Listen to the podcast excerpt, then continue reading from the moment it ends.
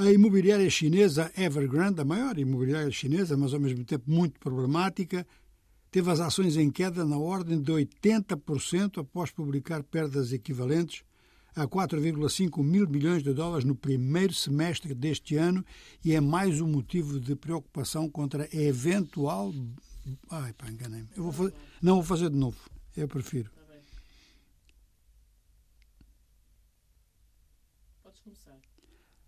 A imobiliária chinesa Evergrande, que é a maior e também a mais problemática, teve as ações em queda na ordem de 80% após publicar perdas equivalentes a 4,5 mil milhões de dólares no primeiro semestre deste ano, e isto aumenta receios quanto à bolha no setor imobiliário e de grande peso na China.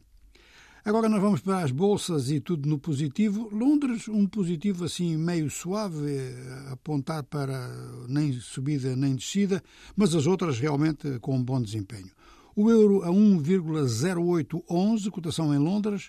Em Londres também o petróleo Brent 84,86 recuperou em relação a dados anteriores ao fim de semana.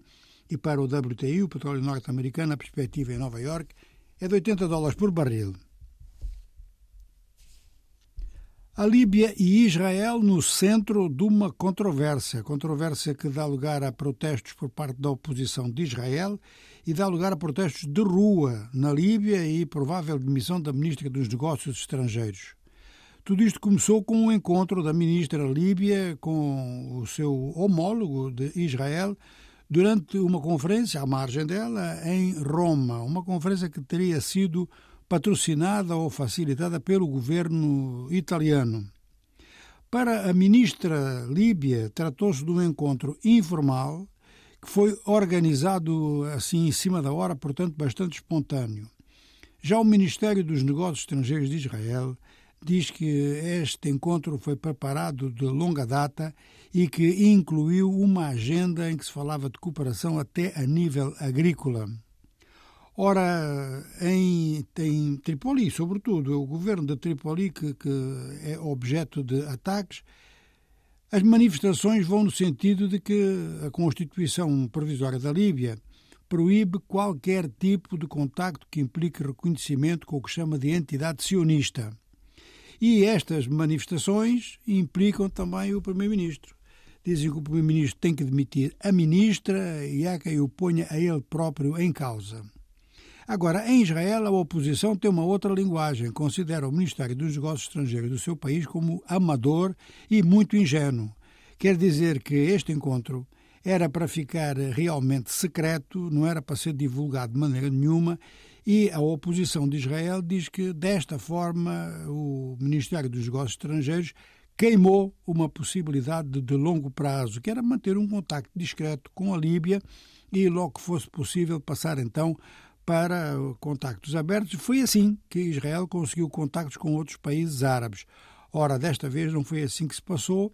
Houve então um exibicionismo da parte de Israel para apresentar um grande avanço e isto agora vai representar é um grande recuo.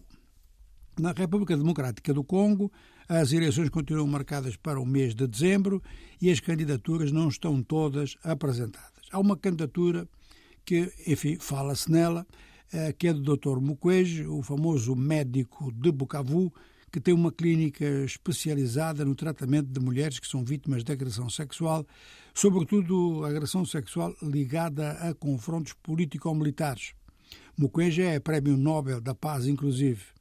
E tudo o que ele diz é muito ouvido no conjunto do Congo, de tal forma que um conjunto de movimentos da sociedade civil, movimentos sociais, pensam na apresentação da sua candidatura.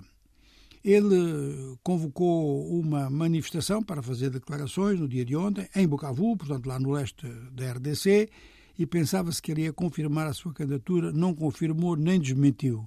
Simplesmente disse que receia fraudes eleitorais e que a população tem que começar a mobilizar-se contra esta possibilidade.